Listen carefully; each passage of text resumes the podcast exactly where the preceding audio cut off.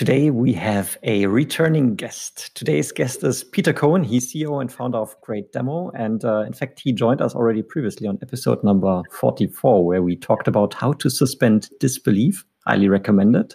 So today we want to focus on the matter of storytelling.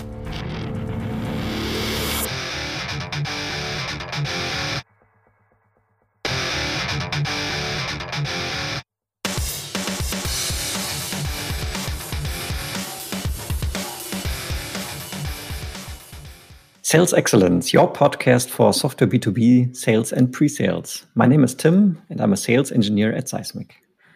And I'm Jan, pre sales leader at SAP. Welcome to a new episode of our show. Welcome back, Peter. How are you? I am well. I'm vertical. How are you, gentlemen? vertical is good. It's not sleeping time yet. So great to have you back here with us. So storytelling, I think, is a bit of a buzzword in pre-sales, right? It's always been said, yeah, you have to tell a story, you have to tell a story. Um, uh, it's it's it's all over the place, and I think sometimes people maybe not uh, entirely sure, including myself, what that actually means if, if they are being given that advice. And secondly, if they if they do realize that it is maybe helpful to have a story as part of a certain pitch, a demonstration, whatever it is we're talking about, how to actually execute on that. So I think that's that was sort of the trigger for us to engage in this conversation, Peter, and to dig a bit deeper into what storytelling means, why it's important, and how to do it. I'm excited. Sounds good. So, as a first opening point here, um, let's briefly talk about the why, right? Jan and myself, we're big fans of Simon Sinek, and he's always, uh, well, he made himself obviously famous with several TED Talks and also the book where it says, it's literally in the title, Start with Why. So, why is it important to even consider storytelling when it comes to selling technology or selling software, Peter? So I think the answer is is very very simple. Facts by themselves are inherently boring. Facts are boring. And the reason people tell stories, the reason people use stories is to make things much more memorable and remarkable. And that's that's actually going to be the theme of this whole session if we look at um, let's let's do the following what i'd like to ask um, one or the other of you to do is to go ahead and, and read that story that i shared uh, via email just a few minutes ago so just go ahead and, and uh, one of you read it all right story starts you are riding a bicycle rather fast you skid on some gravel and fall scraping your legs and arms you're bleeding and are moderately hurt but your bike seems to be okay Someone sees you fall and comes offer to offer help. He offers you water, but you aren't thirsty. You are bleeding. He offers you a patch kit for your bike, but your tires are fine. You are still bleeding. Now you're not only hurt, but also irritated. He offers food, music, asthma medicine, dancing girls and guys, a new chain, a map, handlebars, bicycle bags, and a smartphone. All are very nice offers, but clearly what you need is one, a few bandages, and two, a couple of aspirin. All right, perfect. First of all, thunderous round of applause for that impassioned reading. Everybody should be clapping. so, question, there you go. So, the question I would ask is what is the purpose of that story? What's the moral of the takeaway message of that story? Either either of you. I'm going to say Jan can take this one. and I say, for me, it's just like a very friendly guy who tries to offer help, but in the completely wrong direction because he hasn't really realized what the person who falls from the bike uh, really needs in that situation, right? So that's perfect. Now, if I tell you that it's another way of looking at most demos, how would you translate that story now? Yeah, I mean, first of all, like discovery comes comes to my mind, right? So if if I don't really understand what the other person needs or is looking for, or what their like vision is to make it a little bit bigger, it would be maybe really hard to tell a good story to them and to help them understand why they should work with me or deal with me. Yeah, so this this story is actually an analogy uh, it's an example of how most traditional demos actually operate. They show way too much, all those things that the customer does not need, is not interested in. And what the story is, is trying to share is that what the customer really needs in this case, which is a couple of aspirin and a band aid to stop the bleeding, has never been offered. And if you actually, and this is kind of fun because if you go up to the top of the story in bold is a title and it says what? Specific capability. Yes, it's the specific capabilities a customer is looking for to solve his or her problem, not everything in your offering. And that's the moral of the story. It's the specific capabilities that somebody's looking for. So, this is exactly why we tell stories because well, I'm not going to tell you why I, I wanted to do this story at the beginning. We'll, we'll just see what happens. But the idea, the fact of specific capabilities is frankly boring. And so to make it live, to make it resonate, we wrap that idea inside a story.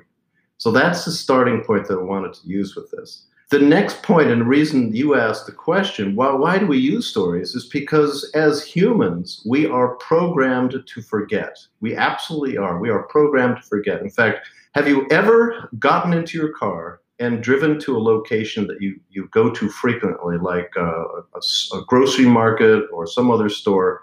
You arrive at the location and you suddenly realize what? What do you suddenly realize?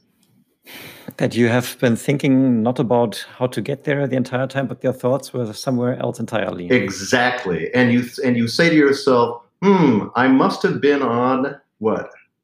You have no recollection of the drive itself. So this is what's going on in our brains. We are programmed to forget. Think about so either of you, did you drive? Have either of you driven recently anywhere? Yes. Where to? Uh, post office. Post office. Okay. What do you remember from that drive? So I really remember the whole drive. Uh, it's not a long drive, um, and I recently changed the route how to get to the post office for a couple of reasons. So when I was starting the drive, I was like, today I need to go that way because it will make my drive more easy, uh, which is really the case. And then I remember there have been at least four like big trucks on the street with me. And I was like, how many trucks can be in that little village here? That's crazy. And then I, of course, I, I mean, I really remember how I was parking the car in, in into the parking space, stepping into the post office and saying, you know what? I have these uh, packs and I need to send them back, right? So like retouring them. Um, and the lady was scanning the packages and I, I got my my confirmation. Um, I don't remember so much about driving home, but it took the same way going home. So what you just said is perfect because what we remember are the things that, for the most part, are remarkable or different. So our brains are programmed to very, very rapidly um, analyze and assess the inputs that we're receiving from our environment and make a binary decision, which is, is this important or not? and the huge majority of the inputs that we receive we think are not important we just throw them away so what you remembered from that drive were the things that were exceptional or remarkable or different. I chose a different route. There were four trucks in the dorf in the little the little village and how could it possibly fit? Those are the things that you remember. Now think about all the things that you encountered that you threw away. So, for example, all the other cars, the people, the trees, birds, plants, what was going on in the sky, all of that stuff was received by your brain, processed as not important, not threatening, not amusing, not sexually attractive. As a result, we throw it away. That's where stories come in. Stories are an element of making things remarkable and different and memorable. And that's why we want to use stories in demos because the facts, all that those that parade of trees and plants and people, we processed those, we said they're not important and we threw them away. It's stories that take an idea like specific capabilities and make it memorable. So I think that that answers the question quite well, right? So it's basically stepping away from your generic standard demo and creating an experience that becomes memorable for our audiences, for our prospects, whoever we engage with at that time. So I think the the obvious question then becomes, how do I make them remarkable? And uh, you've highlighted in the in the previous alignment that we did, Peter, the importance of the so-called U mode. And I would love for you to to maybe elaborate a little bit on what what is behind that concept. So it's it's very simple and it's surprisingly effective. Um, you mode meaning when if you're doing a demo, most presenters will say, "Now I'm going to do this. I'm going to click here. I'm going to click here. I'm going to see this. I do this." It's all about what's happening for the presenter. Um, there's a middle position, which is we would see this, we would see this, and that's a little bit more uh, inclusive or inviting. But when you use you, uh, either formal or informal, depending on what culture you're in, um, you're basically yeah. Pushing the experience to your customer, to your prospect. So you would click here, you would see this in a moment, you would receive an alert it positions things much more directly uh, in the client's shoulders and on the client's head, if you will. Um, and it's a very simple change to make in one's demos that makes a connection with the audience that that much more, uh, well, that much stronger, very frankly. I don't remember the, the actual studies, but I know that there are studies that have been done that have, that have proven out that the simple movement from I or we to you increases attention and retention rather dramatically. So, question in between. Um, I like the concept. I think I can already feel the power of it. Uh, I also know a lot of like sales engineers using personas within their demos, right? So you say, hey, we have Tim, we have Peter, we have Maria, or and they are in specific roles like sales representative, um, marketing uh, expert, whatever it it would be. So is there like an easy way to incorporate the concept of personas with with the U mode? How would you approach that? Or are you saying forget about personas, use the U mode to really yeah, I, get to the next level? I choose B. personas are just your when you talk when you say uh, we've got four people that will be in this demo. We've got uh, Mary the manager, uh, we've got you know three other names what you're really doing is you're filling up uh, your audience's available brain slots with useless information. So you're asking them to remember, oh, yeah, Mary's a manager.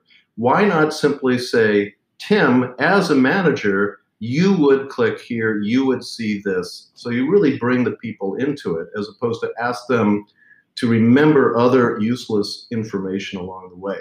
I would say that personas are a good step towards um, making your demos more personalized. But why not go the next step and, and use you? Uh, and I mean, so for me, you just combine it, right? So you would be aware of your audience, you would know to whom you're talking to, and you would know, hey, Tim is in the role of a manager in that sales department of that company. Um, and you would make Tim your persona, and at the same time, you could say, hey, you as Tim, you would do this. Um, yeah, makes sense to me. You know, mm-hmm.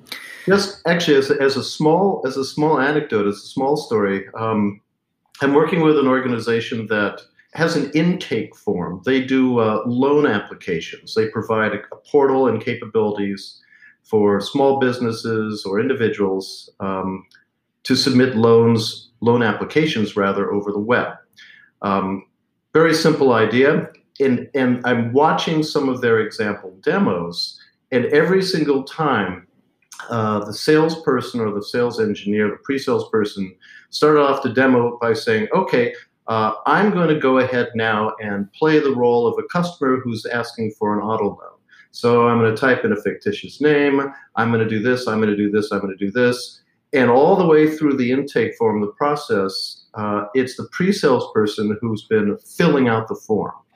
Um, I did a blog post just a week ago that said, "Why not in bring the customer into this, bring the prospect in, and invite the prospect to actually play the role, in this case, the persona of the client who's interested in doing the loan. So, for example, Tim, if you and I were doing this and I was in pre sales, I'd say, Tim, tell you what, I'll type, but you give me the information. So, Tim, I'll, I'll use your first name and let's uh, make a fake last name so that you don't end up actually applying for a loan here. But okay, what's your address? And you give me your address, and I type it in. What kind of a car are you interested in? So you are really brought into this, not just in terms of use of a pronoun, but you are actually driving the demo by proxy through me. Mm. It ties in nicely with the previous conversation that we had, uh, where we talked about suspending disbelief, right? And I, I, think one of the common themes of that episode was use actual live data, right? Just to make it more tangible and make it more realistic. And letting the customer fill it in with his data makes it even more realistic because then it's basically 100% relevant. So, point well taken.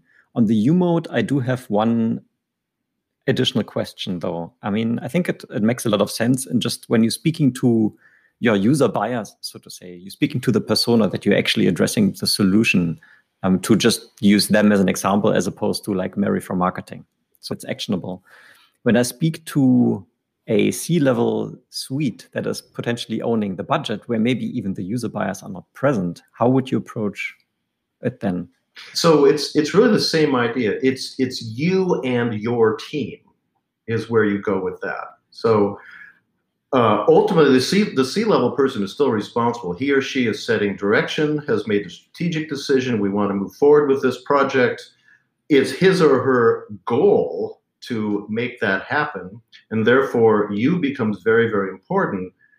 We're hoping that our software will enable you, Tim, as the CFO, to be able to reduce your OPEX costs by blah, blah, blah, blah, blah. This is all about you. And your team will be enabled to do this, the, the steps, the, the processes, the workflows that will enable you to make your objectives. So it's all about you. Fair enough. Good point. So, one of the things that I think, well, I have done it in the past. I've seen other colleagues of mine do it in the past, and I still feel it's maybe not the most optimal approach, right? So we get a meeting invite. It's it's maybe a two-hour meeting, one-hour meeting doesn't really matter. We have a certain agenda, and obviously we have done our discovery, and we're trying to compile the sort of use cases that we want to build into the demonstration. And we do it very specific. Of course, we want to be relevant. That's that's all of it.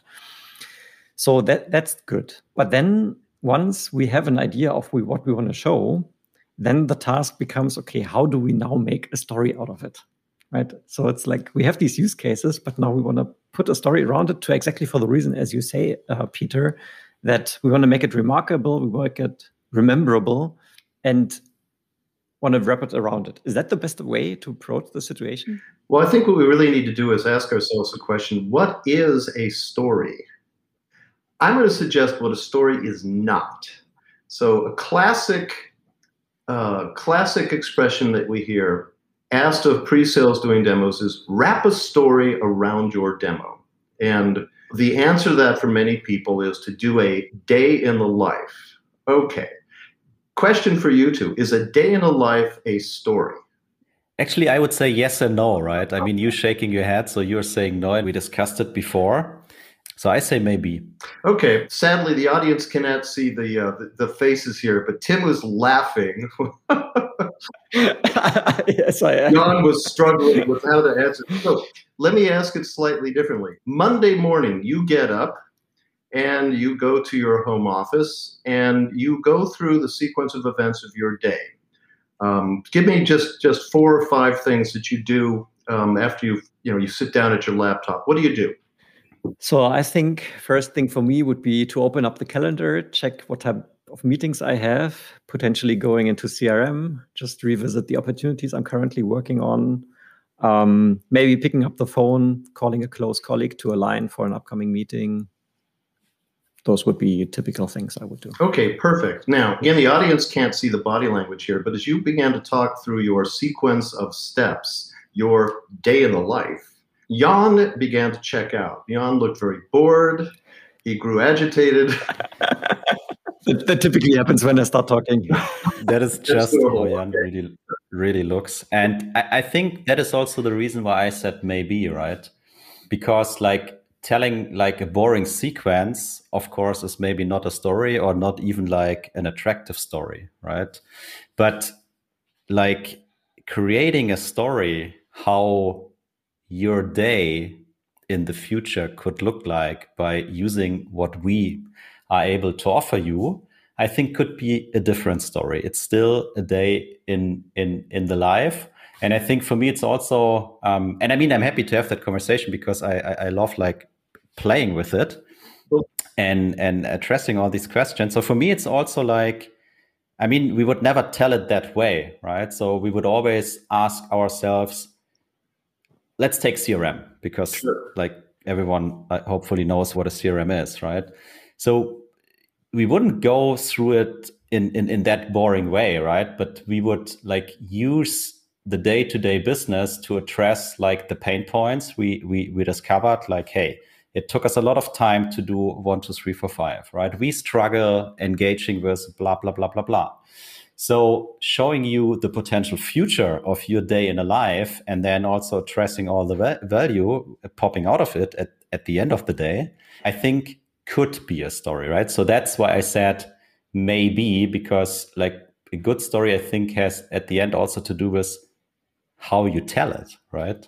Um, and how do you make it relevant? So I'm going to um, challenge. At least that's my impression right now. So I'll challenge you on this. What's the difference between a story and vision? So what you're describing is a vision of the future state. What's the, what the day in the life could look like when the, the solution is in place? That's a vision of the future, not a story. A story has certain elements in it that that grab your attention, that take you along the journey of the story, and provide you with a with a conclusion that remains strong in your head. Um, I think I referenced uh, Chip and Dan Heath's book, uh, Made to Stick, where he identifies certain key storytelling elements. But, but if we even leave those aside for now, think about when you were a child or you were a teenager, and somebody would say, uh, when you were a child, you'd say, Mom or Dad, tell me a story. Okay. Now, when you said, tell me a story, what kind of anticipation, what kind of thought went through your mind? I mean, as a child, definitely basically something that they have experienced already and they would share with me, right? Or in an interesting way, hopefully. In um, normally, way. I was asking my grandfather to tell me a story. Yeah, well, that's, yeah, so. but there's good stories and there's stories that are not as good. Um, or um, imagine you are you are at a, a camp out. You're um, you're with a group of other teenagers and somebody starts to tell a story. It's dark, it's nighttime. Somebody starts to tell a story of a ghost.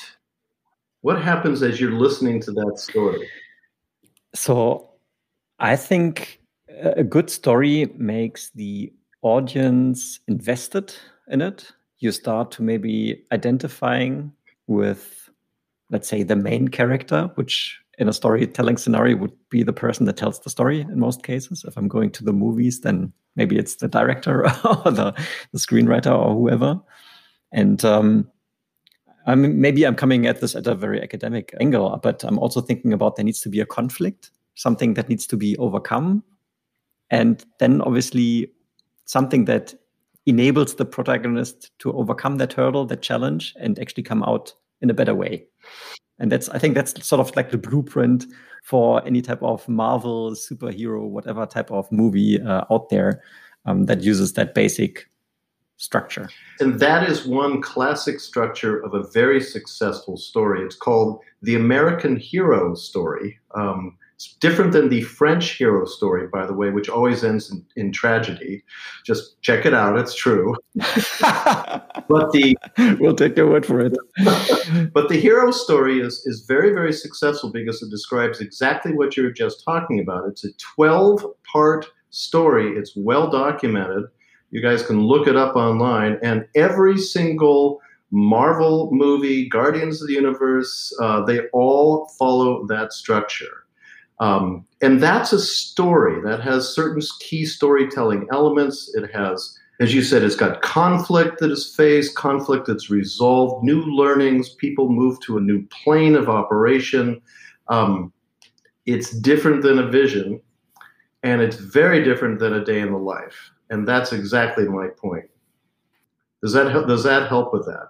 I, I would still argue. I mean, we have read the website and we discussed about it um, beforehand. And I mean, I personally, I love all the Marvel movies. And I get what you're saying, right? So, I mean, if I pick that aspect of there need to be a conflict or maybe some pain or something the hero needs needs to overcome at some point, right?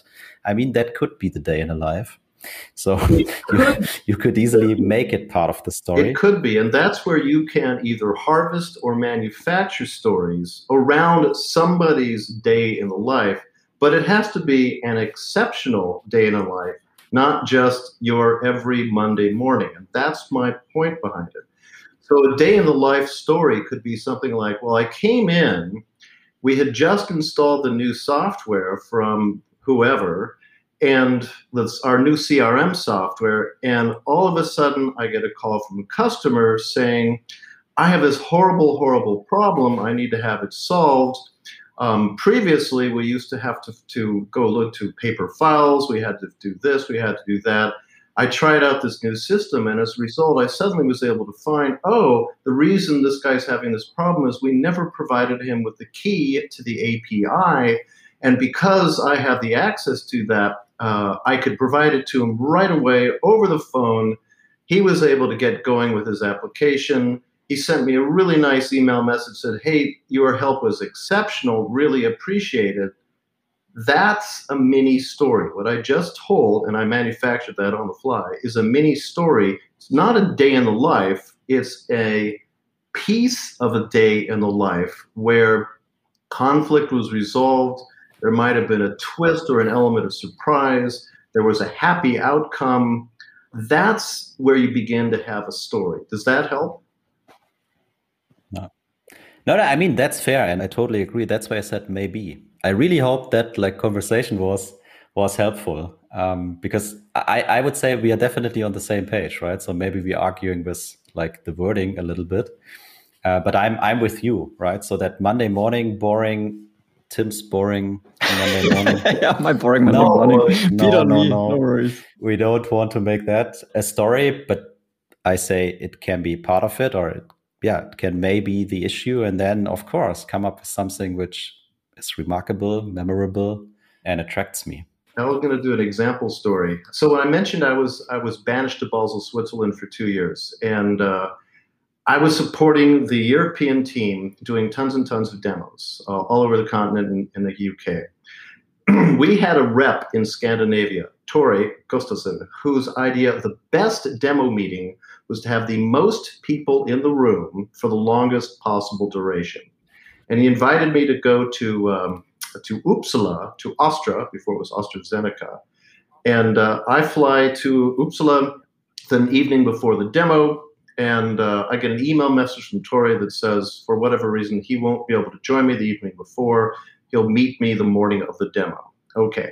Two small but important pieces of information. Number one, and by the way, I have no information at all so far, no discovery information on the plan for the meeting. So I walk onto the campus and I'm brought not to a meeting room, not a conference room, but I'm taken to an auditorium.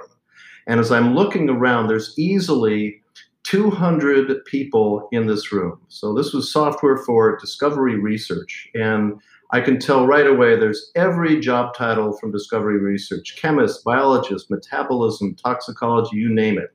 I still have zero information from Tori. Uh, I get myself set up, and oh, by the way, uh, element number two the demo was scheduled to run from 8 a.m. until 12 noon, four hours. Okay. I have no information from Tori on what the plan is. Still expecting, still expecting that he will have an agenda. He shows up uh, crisply at five minutes to eight. We say good morning. At 8 a.m., he starts and says, Good morning, everybody. I brought my technical expert from California, Peter Cohen. Here he is. And Tori sits down. so now I'm looking at 200. Jeez. Yeah. 200, 250 Swedish researchers. And for those who know, they're not the most verbal people on the face of the earth. And I say, What would you like to see? Because I don't know. And they're all looking around like, Well, you, you asked us here. So the moral of the story is I invented something called the menu approach. Uh, one of the things I learned uh, on the continent was to type as I talked. And so I said, Well, how many of you are interested in, and I typed on the screen, uh, chemical inventory management systems, and I got maybe 20% of the audience raising their hands. I think, oh no, this is terrible. I said, How many of you are interested in structure activity relationship tables, SAR tables? Oh, it was about 80%. And I suddenly realized what I was doing was building, if you will, a menu. And by asking relative percentages of who was interested, I ended up with a rank prioritized list of the applications we would show. So now, ask me what was the purpose for that demo meeting? What was the purpose for that demo meeting, Peter? Thank you so much. It was the, to determine the number of paid users for a pilot. And as a result of stumbling into this menu approach technique, we were able to more than double um, the number of users to from something like I think it was originally targeted at 50 to 165, which resulted in a, a deal that was about, if I recall correctly, I think 650,000 Swiss francs, which was a pretty good pilot project at the time. So, what do you do when you stumble into something that works? You do it again. You do it again. Okay, now that is a story that is not a day in the life, although it was a day in my life, but it was an exceptional day. And I turned that experience into a story to teach people the importance and the ability to apply something called the menu approach. So it'll be very interesting to see what you take away and how well you remember that story, because that's exactly why I tell it, is to frame and, if you will, um, capture the idea of the fact of a menu enabling something to take place in a way that people remember it very, very strongly. So that's the difference between yeah. a daily life and something that is storyable, if you will. uh, I mean, I like that approach, by the way. My question on that would be why the hell did you go there without wow. any discovery? Tori, Tori That's um, for another episode. Yeah, I know, but I'll I'll answer briefly. Tori was an exceptional person. Think about this. He managed to get, I think it was about 250 um, research scientists into a four-hour meeting. So he had some exceptional capabilities. He was terrible on doing discovery, but you know his his modus was bring them together and then let the pre-sales guys do what they do so well. Blah blah blah blah blah. Anyway, interesting that that uh, all took place. And it seems that you had a trusted relationship with him. I did, and a unique relationship. yeah. All right, so so maybe we can shift gears slightly here because I'm still now I'm recognizing that telling stories is helping my cause of being memorable, of being remarkable, of uh, potentially increasing the probability that we at the end win a deal right? So but i'm coming back i'm coming back to my original situation i described earlier. I have this meeting set up i don't know sometime next week. It's a one hour meeting. We have identified out of the 50 use cases that we can help with we have identified five that we want to pitch to this particular customers because we want to show it to them because we believe uh, this is how we will help them. But we are still on this very feature function level of, of, of describing those use cases, right? So how do I, and I like what you just said, Peter, how do I storyfy that now? How do I actually start putting this into a frame, maybe using the template of the American story, uh, where there's like a protagonist who overcomes a challenge and then comes out more powerful at the end? Like, do I do this now five times for all of these five use cases, or how do I make it? How do I do it? You, you could contemplate doing it five times, um, but that's rather challenging. Here's a, a sequence to contemplate. Um, you, if you present the use case, it's a series of facts. So you present the use case first as a series of facts. Um, if you want to make it a little bit more resonant or a little bit stronger in terms of memory, use an analogy or a metaphor. So you'd say this let's use our CRM system. Um, trying to think of a good analogy for a CRM system example. It's like having your your fingers on every customer and their needs right at your desktop, as opposed to you know, paper files, for example. But if you really want somebody to remember it, you this is when you offer a customer success story. And one of the ways to do this is to make it appear to be ad hoc. So let's say let's let's use the example of uh, that I did before. somebody's saying, "Well, I'm not really sure I understand the value of you know having all this information in a database. Why is that? Why is that, that so good?" Oh, let me share with you. I just heard from another customer very similar to you who had just put this software into use. They were suffering from a situation where a customer had called up, was was complaining bitterly, was said they're going to they're going to stop using the product and they're going to go to a competitor. And by because they're able to find the api key in literally in moments and provide it directly over the phone and not have to send an email later on the customer was able to to solve their problem. In fact the customer wrote a very very nice email back saying wow your, your service was exceptional uh, we're going to stay with you guys forever thank you so kindly for doing that that's a customer success story. And that's how you combine to a certain degree the you mode that we talked about earlier with a story that enables the customer to say, Oh, I can see myself in that kind of a situation. By the way, that's different from Marvel because very few of us actually have superhero powers.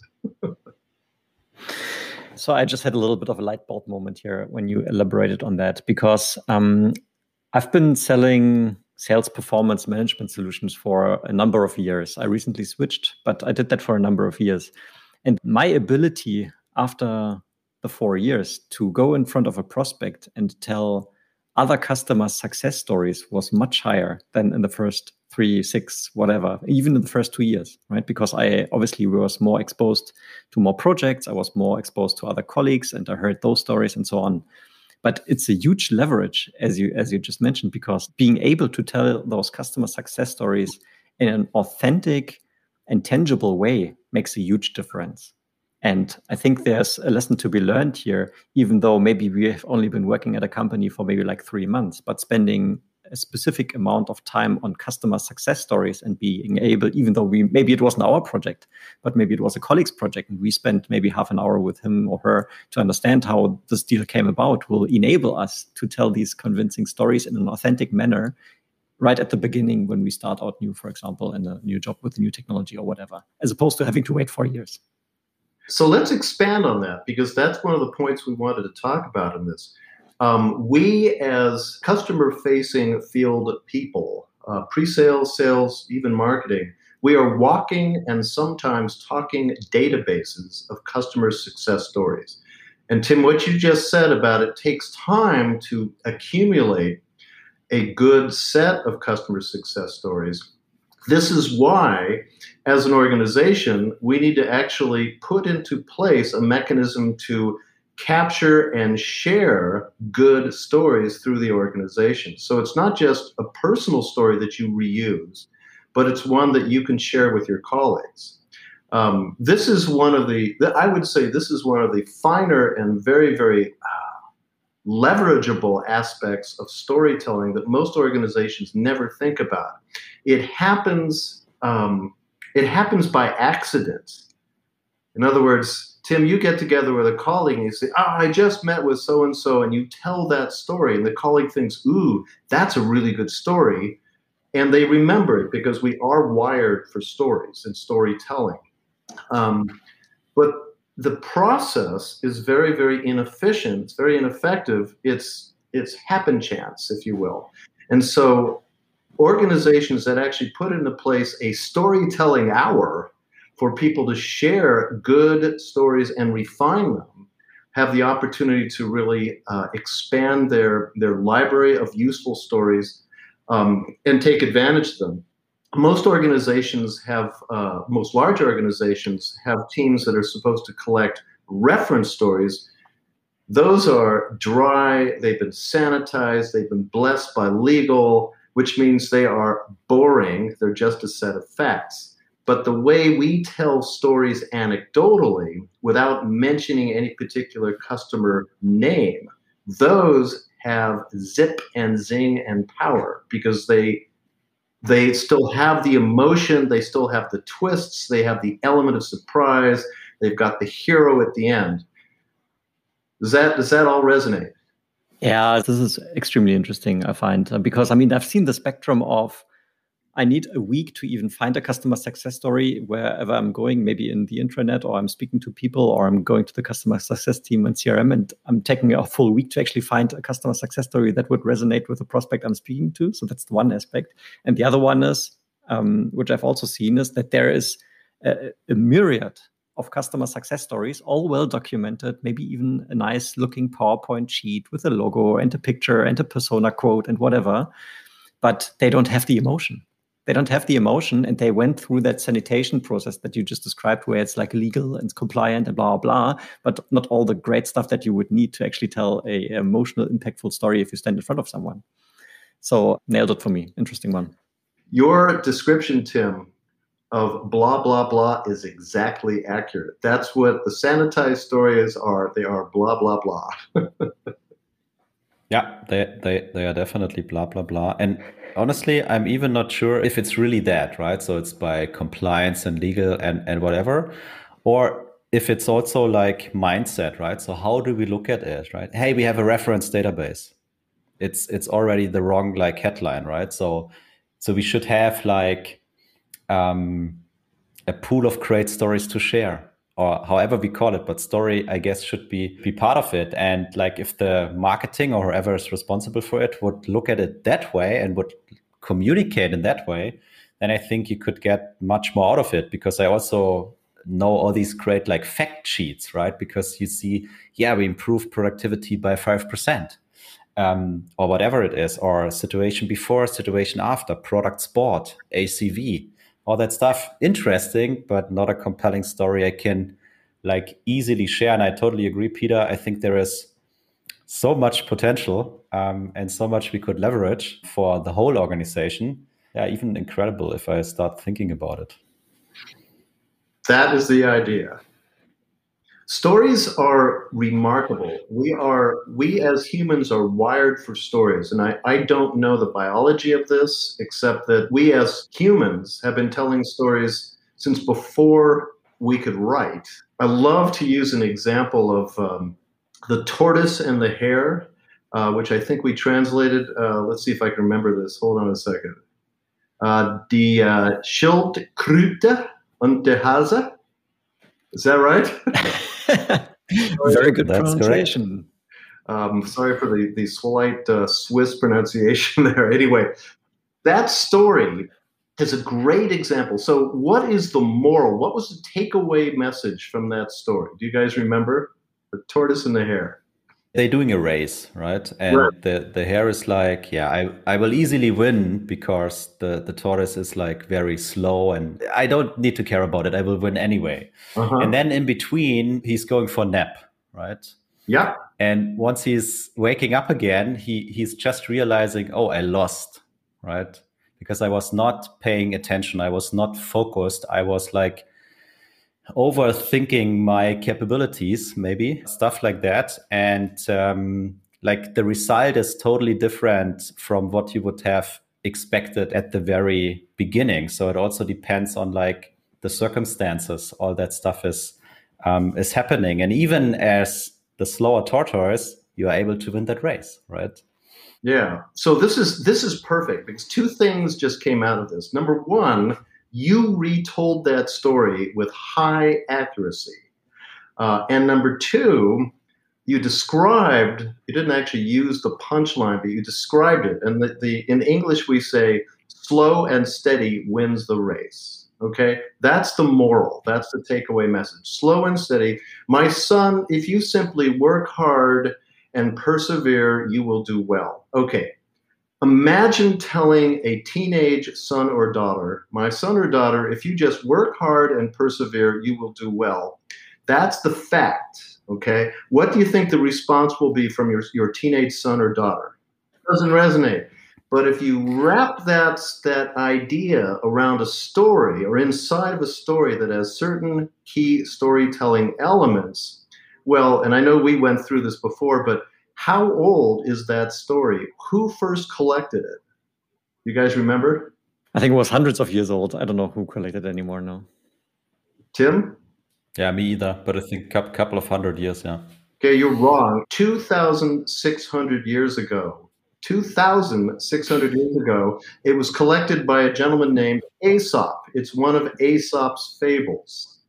And it was verbally transmitted before Aesop actually captured it and wrote it down. So that story has been in the human story lexicon for t- over 2,600 years.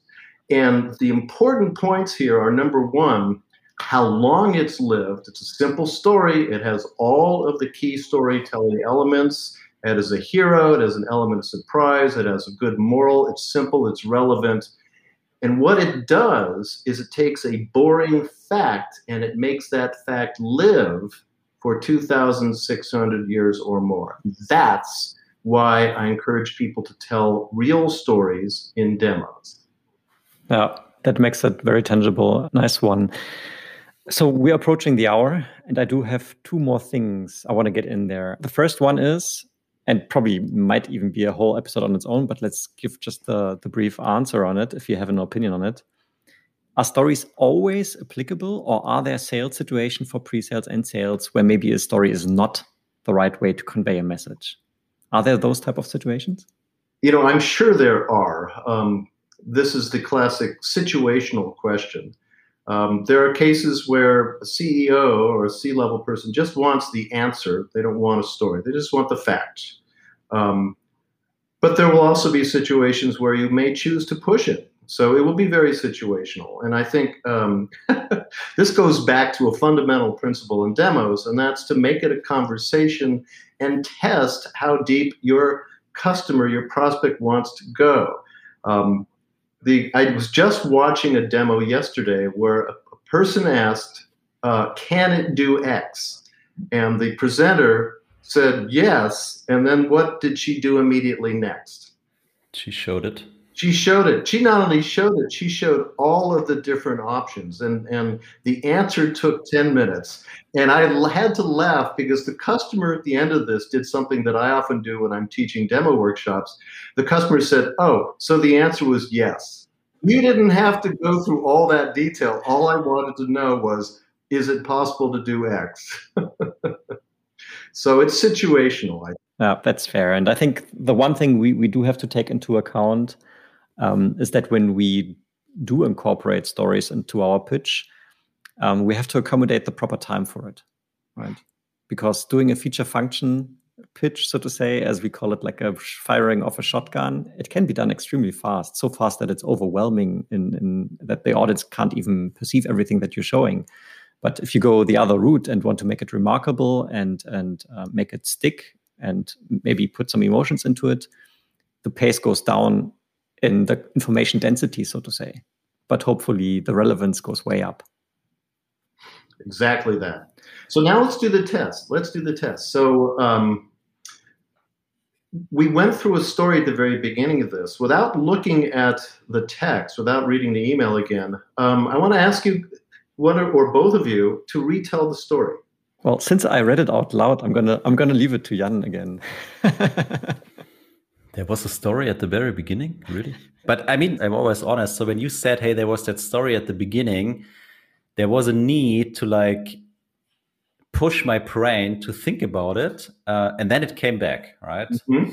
Um, and the story story was basically Tim was riding a bike, then he had a crash, and he was lying on the street and bleeding. I would actually say a lot of blood there. Mm-hmm. Um, and then I walked by and I said, "Oh, Tim, we haven't met for a long time. Can I offer you some cheesecake? but he said no. And I stayed friendly. I said, Do you want some lemonade? He said no. And I said, Do you want to watch the latest Marvel movie with me? And he still said no. And I was, I mean, at some point I just went away because he was always saying, saying no, but he was still laying uh, on the street bleeding. You, you forgot the dancing girls and guys. But uh, aside, aside from that, sorry about that. But I added like my personal note to it, I believe. You did. You actually told this better than I did by a long shot. But what was the takeaway message? Two things. Number one, what did Tim need? I needed bandages and aspirin. That's right. And what was the moral of the story? I mean, to, to phrase it my own words, put yeah. yourself into the shoes of the person you're engaging with. There you go. And this is exactly it. The fact, put yourself in the shoes, the specific capabilities, the fact of this story is very weak by itself. But the story itself lived actually quite well. In fact, you built the story up further, uh, Jan, over a period of an hour. So that is the power of storytelling. If you want somebody to remember an idea, if you want them to take away something that they will really remember from your demo, use a story. And it's got to be a story that actually has the, some of these key storytelling elements that we talked about the hero's journey, uh, the, the Chip and Dan Heath elements. This is what makes a story. It's not a day in the life. Perfect. And I feel like those were some great last words. And uh, I really appreciate you doing this uh, little experiment with us with the story at the beginning and allowing us to recapture at the end. And I think there were, I mean, for me anyway, a lot of light bulb moments uh, again in here in this conversation. So, Peter, thank you so much for for joining us. Uh, the pleasure was mine, gentlemen. Have a terrific evening. Thanks, Peter. And I need to say, because I was waiting for that. So after 61 minutes, you used terrific the first time. really? I, I normally get a few more of those in there. Oh, well. Thank you. You're welcome. So thank you so much. So be, before we sign out, thanks for tuning in. And we hope to welcome you once again on the Sales Excellence podcast soon. Cheers and bye bye.